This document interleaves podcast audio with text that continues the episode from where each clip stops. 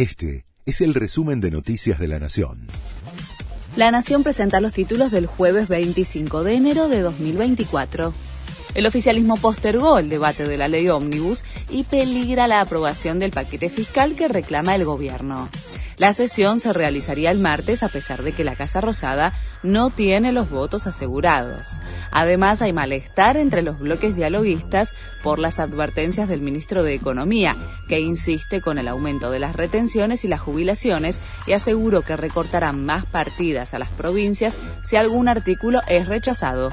Patricia Burrich minimizó la marcha de la CGT. Aseguró que el paro fue muy flojo.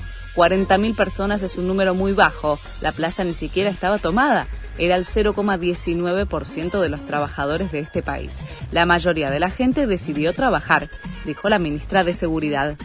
Denuncian a Pablo Moyano tras sus dichos sobre Luis Caputo.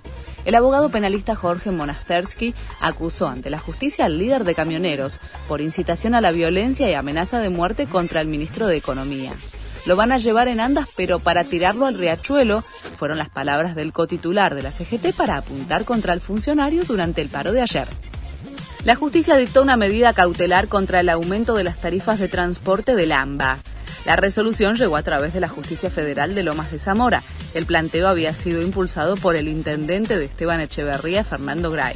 La justicia suspendió por cinco días el procedimiento de consulta pública para definir los próximos aumentos porque entendió que no estaba garantizada la debida participación ciudadana. La sub-23 le ganó 2 a 0 a Perú en el preolímpico.